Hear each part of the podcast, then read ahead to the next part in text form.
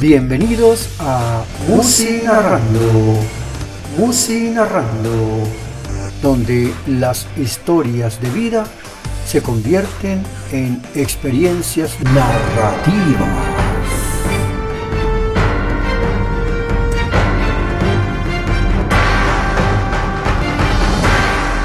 Tema musical, Reo ausente. Intérprete, Pastor López. Reo ausente. ¿Cómo explicar que una persona se comprometa de tal manera en un ambiente tan hostil?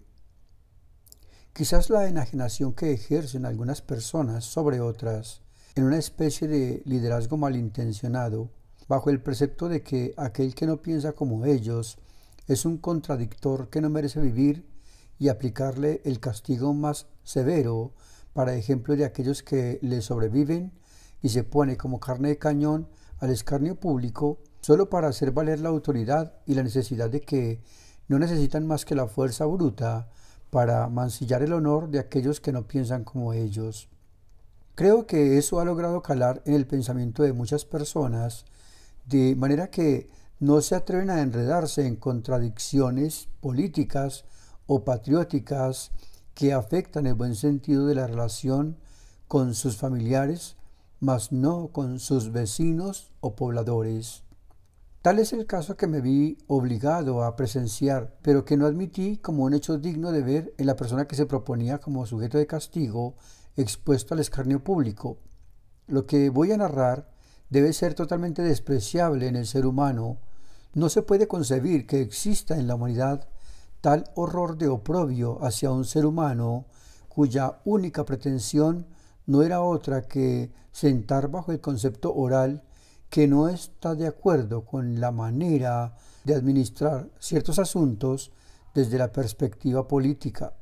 La justicia se aplicaba a una mujer que se negaba a aceptar que, como regente de una pensión, fuera culpable por haber admitido en sus habitaciones ciertos maleantes que pretendían atentar contra el ministro del Interior, cuya investigación logró la captura de todos ellos, en total tres, incluido uno de sus hijos, declarado reo ausente por haber alcanzado a darse a la fuga, quien fue finalmente el citador de los otros tres capturados para planear tal magnicidio.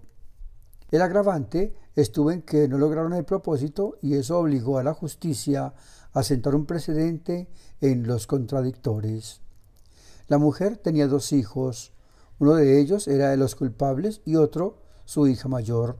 El abogado defensor intentaba por todos los medios demostrar la inocencia de la mujer, como el hecho de que al ser una pensión no se les pregunta si van a delinquir o cosa parecida.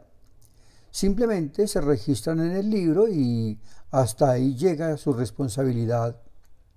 De eso se encargó la hija, que al ver que venían con su hermano menor, les sonrió con benevolencia adjudicó a todos ellos un múltiple para que pudieran amenizar sus noches de sueño, inocente de que su intención era reunirse a planear el atentado. El juez, implacable, aludía a la acusada si no escuchaba las conversaciones de sus huéspedes, en tanto planeaban el asunto. En realidad, la mujer, la madre del asaltante, sí estaba al tanto del asunto, pero no quería que enjuiciaran a su hijo.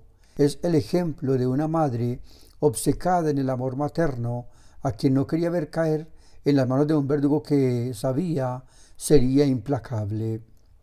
El tema se zanjó condenando a la mujer a muerte por tortura relevada mientras no apareciera el hijo. La sentencia se ejecutaría dentro de los tres días siguientes.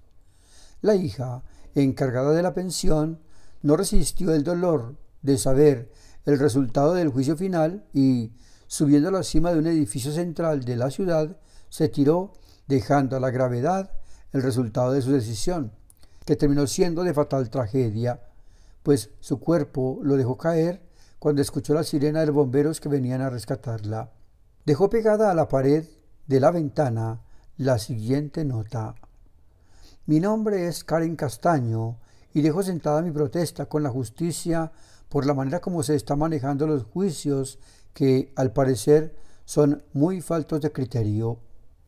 No pueden condenar a una persona inocente por culpa de un reo ausente. El hijo, al saber la noticia de lo que estaba causando su fuga, al día siguiente se entregó a la justicia. Dejaron a la madre libre, pero no le contaron la razón de su libertad. Aquí viene lo que no fui capaz de ver con mis propios ojos, la pena causada en el reo, la tortura relevada. Lo desnudan y no hay atadura alguna. El hombre está sentado con la certeza de que va a ser torturado. Dos miembros de la guardia, cuchillo en mano, van buscando cómo herir paulatinamente al reo, evitando que éste muera de una vez por todas. Su intención es torturarlo hasta que muera desangrado. Se alcanza a ver un tatuaje en su homóplato izquierdo que cubre toda la paleta. El guarda intenta zanjar el tatuaje de un solo envión, pero el corte falla logrando apenas rozar la escápula. El reo ni se inmuta. Pareciera que se hubiera desconectado al dolor. No aguanté a terminar lo que pretendía el guarda y tomé dirección a la salida, pero me vi obligado a presenciar que en la sala siguiente tenían a otro de los reos totalmente rapada la cabeza, con un boceto de la cara del ministro tatuada en el cráneo. Varios guardias, por turnos, resaltaban el boceto con minúsculas puntillas que apenas penetraban en el cráneo sin pasar al cerebro. Este hombre tampoco se quejaba. Parecía estar consciente de que debía padecer su muerte sin pronunciar queja alguna. Ya afuera me sentí obligado a resguardarme en el marco de la puerta y esperar a recuperarme de tan vil suplicio. Días después, la anciana madre, a todo el que ve, les pregunta por sus hijos. Apenas la miran con ojos de indiferencia y siguen su camino. Encuentre en la caja de descripción el enlace de la canción del tema de hoy.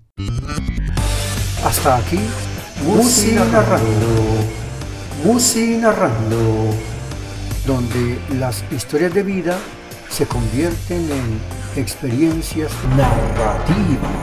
Espero les haya gustado el programa de hoy. Cualquier inquietud, no dude en escribirme en los comentarios que, en lo posible, trataré de contestar. Les invito a que participen con su propuesta de canción y la historia que generó para que ustedes y yo compartamos esta secuencia de vida surgida de una canción.